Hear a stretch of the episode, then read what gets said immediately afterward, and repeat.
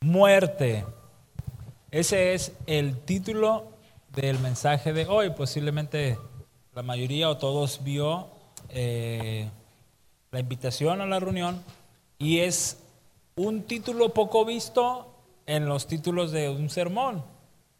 Y esto nace por la siguiente razón. En días atrás vimos por lo menos a todo México cómo vivió la locura de cierta tradición. Programas de televisión, estaciones de radio, revistas, periódicos, páginas en redes sociales y demás estuvieron hablando y celebrando toda esta locura. Las calles principales de muchas ciudades eh, engalanaron sus desfiles, ¿no? Con, con carros y camionetas adornadas, los panteones se llenaron de flores nuevas, hermosas, limpiaron, pintaron eh, eh, en las tumbas de cada muerto en ese lugar, mariachi, música, de todo en las calles, en los panteones. Las escuelas hicieron sus diversos altares, los niños, adolescentes y más grandes se pintaron, se disfrazaron, participaron al dedicar eh, eh, eh, ciertas cosas y todo por algo en específico. Todos sabemos de qué se trata, ¿verdad? Celebrar la tradición de Día de Muertos. Y con todo esto, yo pensaba en en el cristiano y en la postura y en las convicciones que debemos tener como cristianos. Sé que Día de Muertos y, junto con pegado con esta tradición que viene de más para arriba del Halloween, que no va a ser nuestra centralidad, pero yo pensaba en, en qué debemos pensar, hacer, cuál debe ser nuestra postura, participar o no, etcétera. Sé que ya pasaron los días de muertos, la semana pasada, pero quise terminar eh, el capítulo 13 de la primera carta a los Corintios, ya para que quedara saldado, y tuve que poner esto para este domingo y continuar, si Dios permite, la próxima semana con el capítulo 14 de la primera carta a los Corintios, que más adelante vamos a considerar el capítulo 15 de la primera carta. Pero quiero tratar este tema a manera de que nosotros podamos crear y tener una convicción y una enseñanza, aunque esto va a ser relativamente breve. ¿Qué dice la Biblia sobre la muerte? ¿Y qué debemos hacer, pensar en días como los que vivimos anteriormente? Así es que oremos. Señor, pedimos que este tiempo que resta podamos eh, presentarnos ante tu palabra para que ella nos enseñe, para que ella nos guíe, nos muestre, Señor, la postura y la convicción que debemos tener ante tradiciones que nuestra nación tiene. Eh, sabemos, Señor, que es necesario, que es importante, que como jóvenes cristianos, como cristianos en general, podamos presentar una defensa, Señor, y, una opinión con base a tu palabra. Y hoy tu palabra tiene eso, Señor, y queremos eh, eh, exponernos ante ella y que tú, Padre, seas quien nos encamine en esta verdad. Te pido, Señor, que, en este tema eh, quizás sensible, complicado, polémico, etcétera, podamos descansar en tu verdad y que podamos en algún momento entablar una buena eh, eh, conversación y argumentando lo que tu palabra dice, Señor, con aquellos que practican eh, algo como esto. En el nombre de Jesús te lo pedimos y te lo rogamos. Amén. Hablemos de la muerte entonces. En primer lugar, científica o médicamente, sabemos que la muerte es el fin, ¿no? el cese de la vida, el corazón se detiene y le bailas al oso, ¿verdad? Punto. Hay diferentes formas de morir, ¿no? Enfermedad, ¿no? Eh, algún accidente, algo ¿no? inesperado, un, paro respiratorio, etcétera, etcétera. La muerte es el fin de la vida. Así de sencillo, físicamente hablando. Y podemos encontrar también eh, eh, la muerte, como muchos llamamos la muerte espiritual, y, esto tiene que ver también con, con aquella persona que, que quizás no eh, comparte ninguna religión, ninguna cuestión como esta, entonces podemos encontrar expresiones como es que está muerto espiritualmente, ¿no? Pero no tiene que ver con, el, con la condición física. Y hablaremos acerca de esto y, no meramente de la tradición como tal, porque se sabe y se enseña en, las escuelas y creo que la mayoría sabe o, todos sabemos y, yo no soy un historiador como tal, tuve que leer un poco para saber porque me cuesta grabar muchas cosas de la historia, pero la tradición del Día de Muertos surge desde la época prehispánica aún desde antes que llegaran los conquistadores, o sea, los españoles buena onda, a, esta parte de México, y esta tradición se realizaba desde antes de esto. Y entonces, como tal, la tradición de muertos tiene que ver con un culto a la muerte, y este era uno de los elementos básicos de la cultura, y diferentes pueblos indígenas lo celebraban. Tenía que ver que cuando alguien moría, era enterrado, envuelto en una especie de, tapete y sus familiares le organizaban un tipo de fiesta donde llevaban eh, la comida que a él le gustaba en vida y todo esto para preparar su recorrido o su llegada a lo que llaman el Mictlán. Y entonces yo dije, ¿qué es el Mictlán? Suena como, como a no sé, a mazapán, pero nada que ver. Y encontré que el Mictlán es lo que algunos llaman o, aquellos llamaban lugar de descanso eterno o el inframundo para, para quienes ¿no? Eh, eh, creían en ello. Y entonces, de esa forma, colocaban la comida que le agradaba con la creencia de que podría llegar a sentir hambre en el Mictlán. Entonces, de alguna manera inexplicable, eh, eh, la persona ya muerta o, el alma de la persona en aquel lugar de alguna manera tomaba los nutrientes del alimento, entonces él podía mantenerse sano. Y creían que en algún momento esa alma o esa persona de alguna manera iba a volver. Pero esto fue la propia interpretación del mundo que ellos tenían. Y eso es lo peligroso y lo que quiero señalar. Su propia manera de interpretar el mundo. Ahora, cuando tú y yo tenemos nuestra propia manera de interpretar el mundo, vamos a crear a creer y a tener ideas o convicciones equivocadas. Porque la locura de la tradición para muchos es una convicción, es decir, es su argumento y no los mueves de ahí. Y el cristiano tiene convicciones, ¿no? Dios es el creador, envió a su Hijo en resumen para darnos libertad a través de su muerte y resurrección y nos espera, esperamos su venida y pasar una eternidad junto con Él. Es nuestra convicción y no hay cristiano que se suelte de esa convicción, o al menos no debería de haber cristianos que se suelten de esa convicción. Entonces tú vas con alguna persona que ha practicado esta tradición y la ha creído y la ha vivido y entonces no lo vas a mover de esa convicción, porque fue una manera, fue la manera de interpretar de otros que a otros los ha llevado a creer y a vivir esto.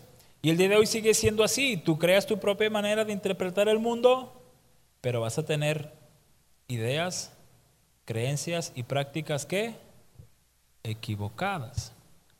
A la luz de la verdad, nosotros podemos decir que esta práctica y esta tradición está totalmente equivocada. ¿Quién o por medio de qué entonces podemos tener realmente una interpretación correcta o un significado perfecto de la muerte? Aquí. ¿Qué dice la Biblia en cuanto a esto? ¿Y qué podemos decir tú y yo a través de la Biblia en cuanto a esto? La muerte para muchos es esa calaca con su disfraz, su capucha, ¿no? Su, esa cosa que es como una hoz. Y, para muchos eso o esa cosa es la muerte, ¿no? La que viene por ti, la que te jala los pies, la, etcétera, ¿no? Y, le han hecho esa imagen. Pero realmente la muerte no es una persona, realmente la muerte no tiene ningún aspecto, el diablo no es la muerte, no hay nada que pueda de alguna manera mostrarnos visualmente lo que es la muerte. Para muchos este tema sigue siendo un misterio porque ¿quién puede morir, estudiar ese momento o esa condición de estar muerto, volver a revivir y exponer lo que vivió, lo que estudió? ¿Alguien puede hacer eso? Incluso aquellos cuates que han llegado a decir que fueron, que murieron, que fueron al infierno y que regresaron, eso no es cierto. Porque nadie puede morir, estudiar ese momento y volver, revivir, resucitar y, decir, miren, estuve muerto como dos, tres, cuatro, cinco días y me puse ahí a escribir un montón de lo que se siente y ahora quiero compartírselos a ustedes. Así es que congresos, ahí les voy. No, no se puede. humanamente hablando, nadie puede morir, estudiar esa condición y venir a contarnos lo que significa. ¿Están de acuerdo conmigo? ¿Sí o no? Nada más Aarón, bueno, ya son, ya son más, ya se siente uno más chido. Existen muchísimas ideas sobre lo que pasa después de morir, ¿no? Algunos creen que es ese tiempo de espera para recibir condena, ¿no? Y, muchas religiones tienen sus propias ideas de interpretar o de hablar sobre qué pasa después de morir. Pero al final, una vez más, la escritura, y solamente la escritura, es la fuente certera y correcta de lo que realmente pasa después de la Biblia. ¿Están de acuerdo conmigo? Bueno, tiene que estar de acuerdo con la Biblia. Y si yo lo digo bien, entonces si están de acuerdo conmigo, abusados. Ahora, hablando del tema de la muerte, continuando con esto, en términos normales y humanos, la muerte también es ese evento que todo ser humano vive, eh, es el evento universal que a todo mundo le causa el lamento, mucha tristeza. Toda la, la humanidad ha experimentado y experimentará ese dolor de pérdida por la muerte de otros. Todos en algún momento vamos a morir, así como ya hubo cientos y miles de millones de personas, los que aún vendrán hasta que Cristo venga, vamos a experimentar qué cosa? La muerte. ¿Cómo? No lo sabemos, pero todos tendremos esa cita, dicen por ahí, con ella. Esto necesita una explicación bíblica, ¿cierto?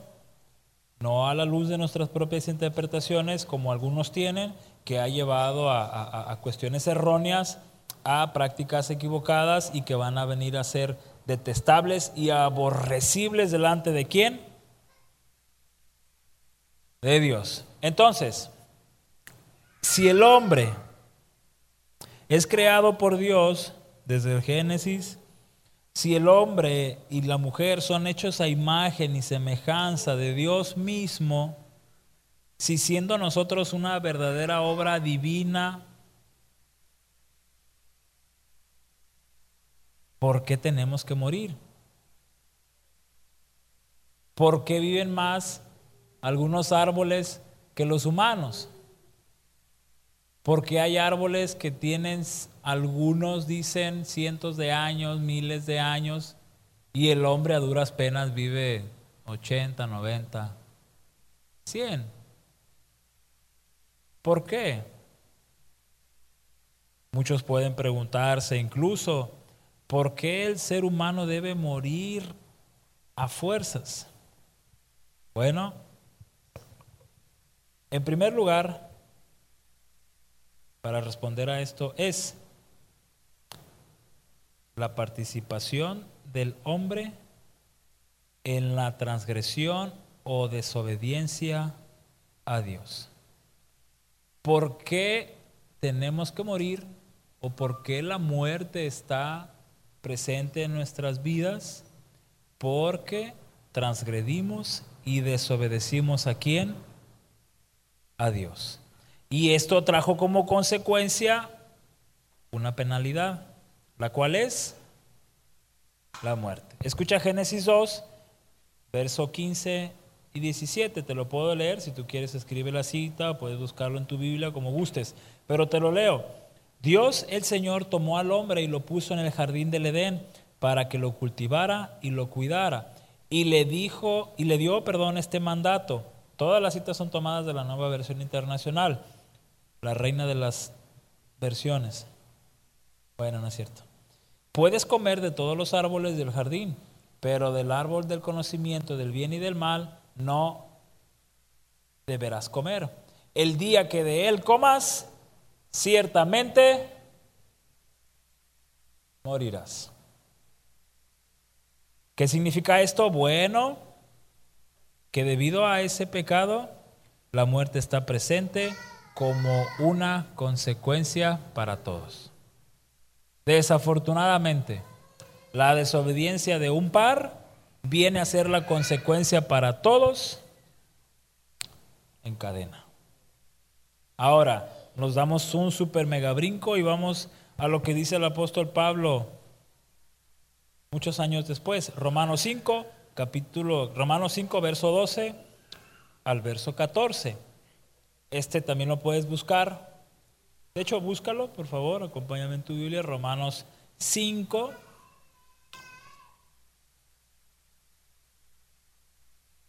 Romanos 5, 12 al 14. Dice así, por medio de un solo hombre, el pecado entró en el mundo. Y por medio del pecado entró la muerte. Fue así como la muerte pasó a toda la humanidad, porque todos pecaron. Antes de promulgarse la ley ya existía el pecado en el mundo. Es cierto que el pecado no se toma en cuenta cuando no hay ley, sin embargo, desde Adán hasta Moisés la muerte reinó, incluso sobre los que no pecaron, quebrantando un mandato como lo hizo Adán, quien es figura de aquel que había de venir. Entonces, por medio del pecado entró qué o vino qué? La muerte. Y fue así como la muerte pasó a quién? A toda la humanidad. ¿Y qué dijo Corín, qué dijo Génesis, qué dijo Dios en Génesis 2.15, verso 17? El día que comas de ese fruto, ciertamente morirás. Entonces el escritor de Génesis, que coinciden muchos en que fue Moisés, Pablo viene a través del Espíritu Santo a confirmar que por medio del hombre la desobediencia y la transgresión vino la muerte. Ahora, no está diciendo aquí que la muerte tenga forma, que la, que la muerte tenga un físico, que la muerte tenga... No, vino la muerte, el cese de la vida. Continuando en el Antiguo Testamento, cuando tú lo vas leyendo poco a poco vas a encontrar que se habla de diversas formas acerca de. Y por mencionar algunos pasajes de muchos que hay, algunas veces la muerte es descrita como ese acto de reunirse con los antepasados, de reunirse con los padres. Este te lo leo yo, segunda de, segundo libro de Reyes, capítulo 22, verso 20, cuando Dios le dice a Judá, cuando están pasando una situación ahí media complicada como, como pueblo, le dice el Señor a Judá, como te has conmovido y humillado ante el Señor al escuchar lo que he anunciado contra este lugar, segundo libro de Reyes, capítulo 22, verso, eh, eh, verso 19 y 20 creo. Eh, te has conmovido y humillado ante el Señor al escuchar lo que he anunciado contra este lugar y sus habitantes, y, y si tú lees más atrás, lo que Dios dice es bastante serio, que serían asolados y malditos y como te has rasgado las vestiduras y has llorado en mi presencia, yo te he escuchado. Yo, el Señor, lo afirmo. Por lo tanto, te reuniré con tus antepasados y serás sepultado en paz. Es decir, cuando llegue la muerte, vas a ir con tus padres, con tus antepasados, y vas a ser sepultado tranquilamente. En otras ocasiones, eh, el hablar de la muerte se declaraba como ese acto de bajar al Seol, en donde eh, eh, no podía continuar ya más la, obra del humano como tal, ya no iba a, tener una relación, una comunión con nadie más. Y esto lo dice Salomón. Son varias citas, tengo que, tenía que advertir, desde hace rato, son varias citas las que te voy a leer, si el tiempo lo permite. Eclesiastés capítulo 9, verso 10. Y todo lo que venga de la todo lo que te venga a la mano, hazlo con todo empeño, porque en el sepulcro o cuando mueras, a donde te diriges, no hay trabajo, ni planes, ni conocimiento, ni sabiduría. Y muchos dicen amén al no hay trabajo, ¿cierto? Y otros dicen amén, amén al ni planes, otros dicen amén, no hay ni conocimiento, otros dicen amén, ni, ni hay sabiduría. Entonces la muerte se describe como aquel lugar donde ya no habrá más acción meramente por parte del humano. Salmo 6, verso 5 dice esto, en la muerte nadie te recuerda, en el sepulcro quién te alabará. Es una oración del rey David que hace al Señor y, está dejando en claro que cuando morimos, ¿no? Y, quien va al Seol, pues no va a tener recordatorio como tal de él y, nadie la alabará como tal. Entonces, la expresión o, hablar de la muerte en el Antiguo Testamento tenía que ver con, aquel cese de obra, de, de cero comunión con el Señor y con los demás. Pero hay también expresiones brillantes que aparecen para alentar a todos los hombres a toda la humanidad, donde, va a haber, donde habrá una continua comunión y relación con Dios. Escucha el Salmo 73, verso 24. Me guías con tu consejo y más tarde me acogerás o me recibirás en gloria. Esa es una expresión maravillosa de lo que puede ser o venir después de la muerte. Salmo 73, verso 24.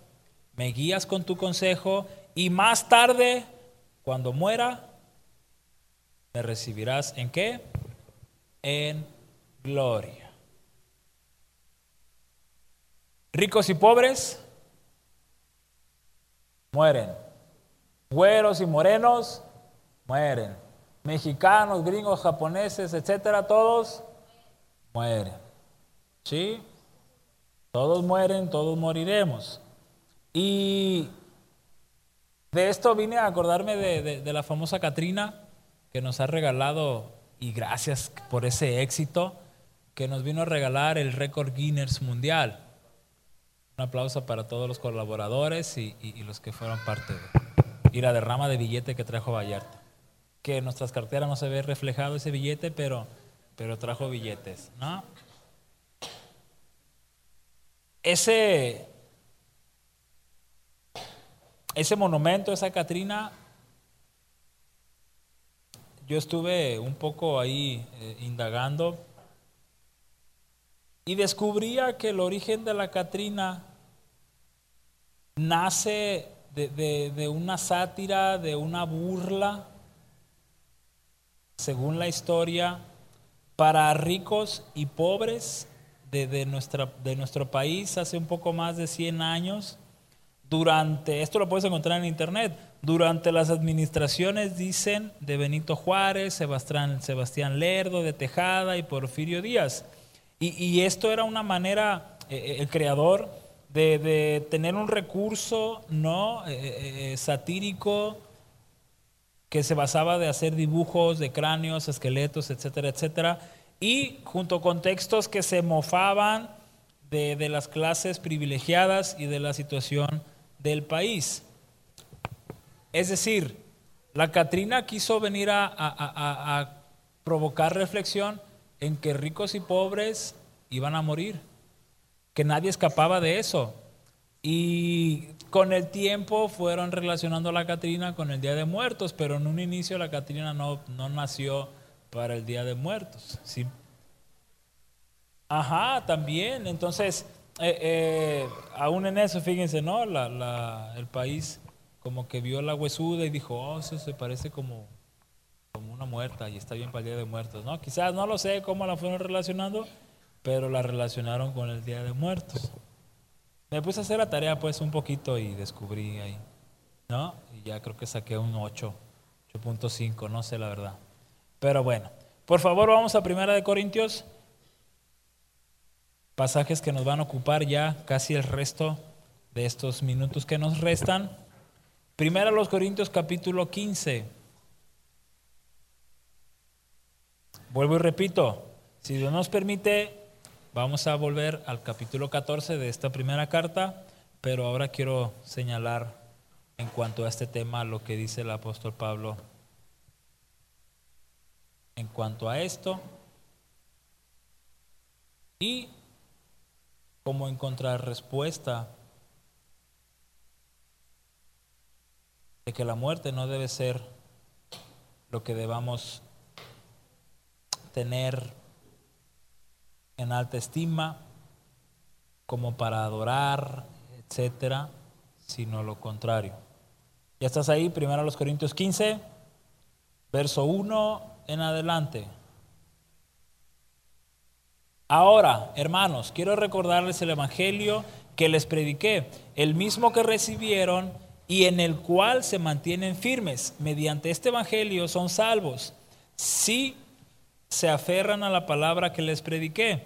De otro modo, habrán creído en vano, porque ante todo les transmití a ustedes lo que yo mismo recibí, que Cristo murió por nuestros pecados según las escrituras, que fue sepultado, que resucitó al tercer día según las escrituras y que se apareció a Cefas y luego a los doce, después se apareció a más de 500 hermanos a la vez, la mayoría de los cuales vive todavía, aunque algunos han muerto. Luego se apareció a Jacobo, más tarde a los, a los apóstoles y por último, como a uno nacido fuera de tiempo, se me apareció también a mí. Admito que yo soy el más insignificante de los apóstoles y que ni siquiera merezco ser llamado apóstol porque perseguía a la iglesia de Dios, pero por la gracia de Dios soy lo que soy y la gracia que Él me concedió no fue infructuosa. Al contrario, he trabajado con más tesón que todos ellos, aunque no yo, sino la gracia de Dios que está conmigo. En fin, ya sea que se trate de mí o de ellos, esto es lo que predicamos y esto es lo que ustedes han creído. ¿Qué es lo que han predicado y han creído? Que Cristo murió y resucitó por nuestros pecados según las escrituras. Amén. Ahora bien, verso 12. Si predicara que Cristo ha sido levantado de entre los muertos, ¿cómo dicen algunos de ustedes que no hay resurrección? Si no hay resurrección, entonces ni siquiera Cristo ha resucitado. Y si Cristo no ha resucitado, nuestra predicación no sirve para nada, como tampoco la fe de ustedes. Aún más, resultaríamos falsos testigos. Ah, perdón, me distraje. Falsos testigos de Dios por haber testificado que Dios resucitó a Cristo, lo cual no habría sucedido si en verdad los muertos no resucitan. Porque si los muertos no resucitan, tampoco Cristo ha resucitado. Y si Cristo no ha resucitado, la fe de ustedes es ilusoria y todavía están en sus pecados. En este caso, están perdidos. Ah, los que murieron, también están perdidos los que murieron en Cristo. Si la esperanza que tenemos en Cristo fuera solo para esta vida, seríamos los más desdichados de todos los mortales. Lo cierto es que Cristo ha sido levantado de entre los muertos como primicias de los que murieron. De hecho, ya que la muerte vino por medio de un hombre, lo leímos ya en Génesis capítulo 2, también por medio de un hombre viene la resurrección de los muertos. Pues así como Adán, todos mueren, también en Cristo todos volverán a qué? A vivir, pero cada uno en su debido orden. Cristo, las primicias, después cuando Él venga, los que le pertenecen, entonces vendrá el fin cuando Él entregue el reino de Dios el Padre, luego a destruir todo dominio, autoridad y poder. Porque es necesario que Cristo reine hasta poner a todos sus enemigos debajo de sus pies. El último enemigo que será destruido es la muerte, pues Dios ha sometido todo a su dominio al decir que todo ha perdón, al decir que todo ha quedado sometido a su dominio, es claro que no se incluye a Dios mismo, quien todo lo sometió a Cristo. Y cuando todo le sea sometido, entonces el Hijo mismo se someterá a aquel que lo sometió, que le sometió todo, para que Dios sea todo en todo.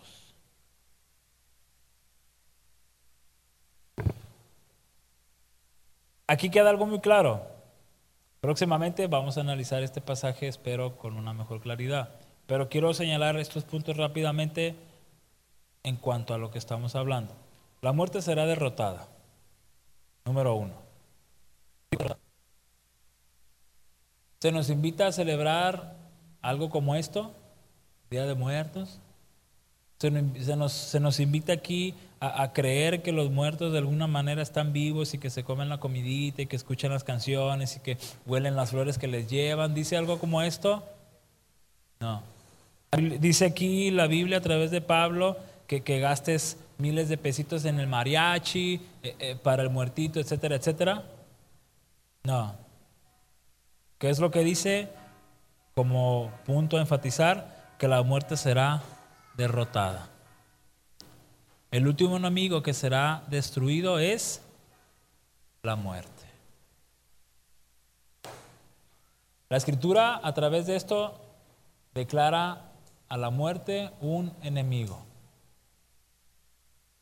¿Por qué celebrar entonces Día de Muertos si es un enemigo de Dios?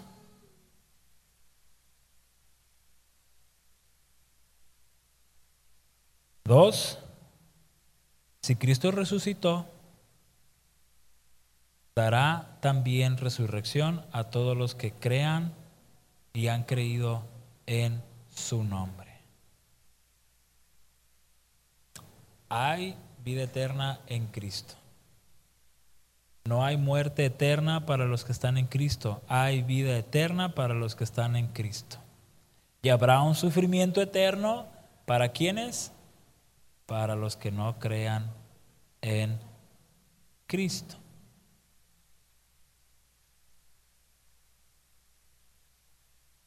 Y a la luz de lo que el mismo Pablo dice en otro de sus cartas, en Romanos 8, dice que nada nos podrá separar de quién?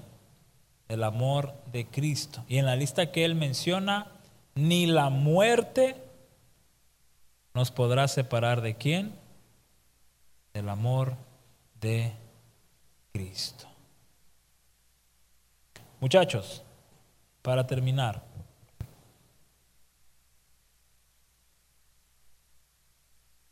en algún momento sé que a todos nos ha dado o nos va a dar miedo morir. Hay momentos en la vida en el que no piensas eso pero va a haber momentos de tu vida en que vas a tener miedo a morir. Yo lo experimenté hace poco con algunos malestares físicos y se lo dije a mi esposa y de verdad me dio miedo morir. Y hubo un montón de cosas en mi cabeza. Mi hija está chiquita, no, mi esposa, estamos recién casados cuatro años, etc. A verdad. Se siente feo. Pero cuando más jovencito, pues no, no, no hay mucha, mucho temor a eso. Pero aun cuando sintamos y sientas eso, tienes que recordar esto. Filipenses 1:21, ¿alguien se lo sabe? Porque para mí el vivir es Cristo y el morir que es ganancia.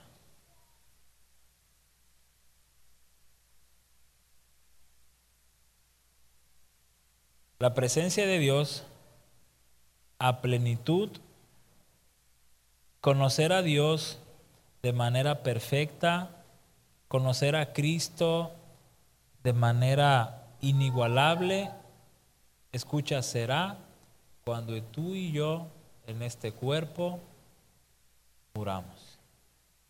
O a menos de que Cristo venga antes. Seas tomado en vida para ir a su presencia. Cada quien tiene su deseo. Yo quisiera que me agarrara, dicen algunos, ¿no? Vivo, durmiendo, manejando, qué sé yo. Y hay quienes no tienen problemas y tienen que morir para ir a la presencia del Señor. Pero sea como sea, que tu vivir sea Cristo y que tu morir sea tu ganancia. La muerte no tiene poder para separarnos de Cristo. lo único que puede hacer la muerte es, si no estás en Cristo, llevarte a donde irán todos los separados de Cristo.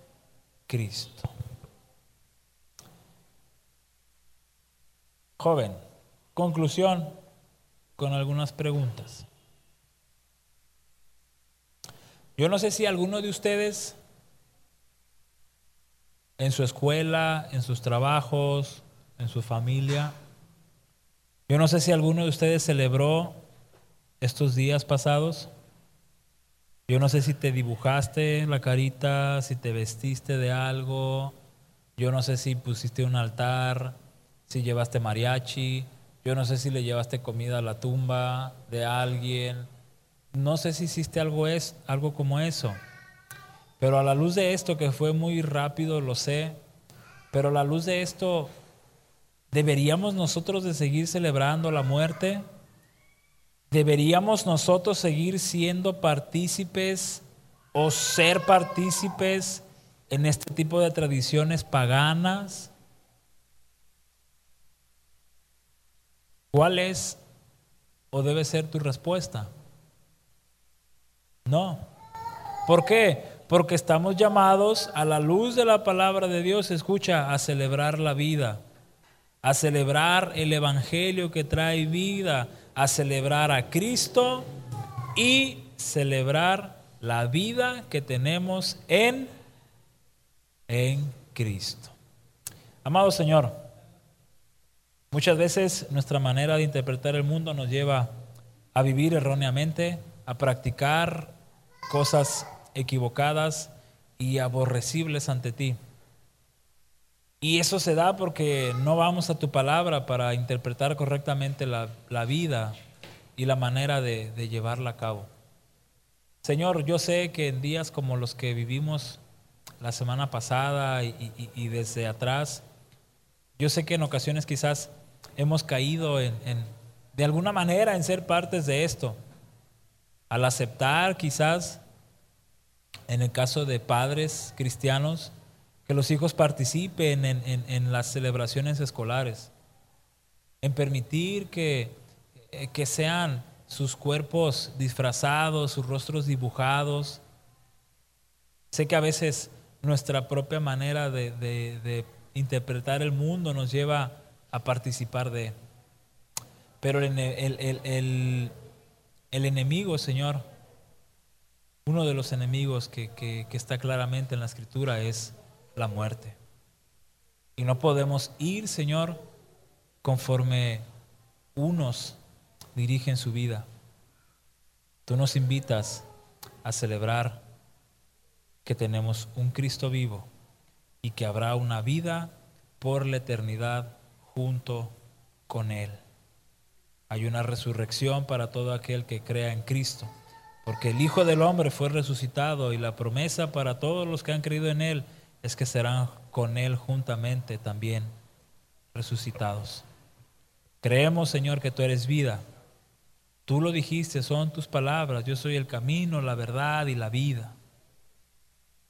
Permítenos, ayúdanos y enséñanos, Padre, día con día, a que tú eres quien nos da vida, vida sin igual, vida plena, un gozo en esta vida y sobre todo a recordar que tú y a través de tu obra en la cruz, a través de tu muerte y de tu resurrección, cada uno de nosotros vivirá contigo por siempre.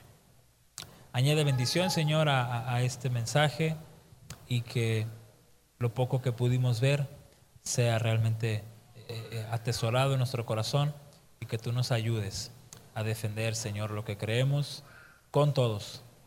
Gracias, Padre, por, por este tiempo. En el nombre de Jesús, amén.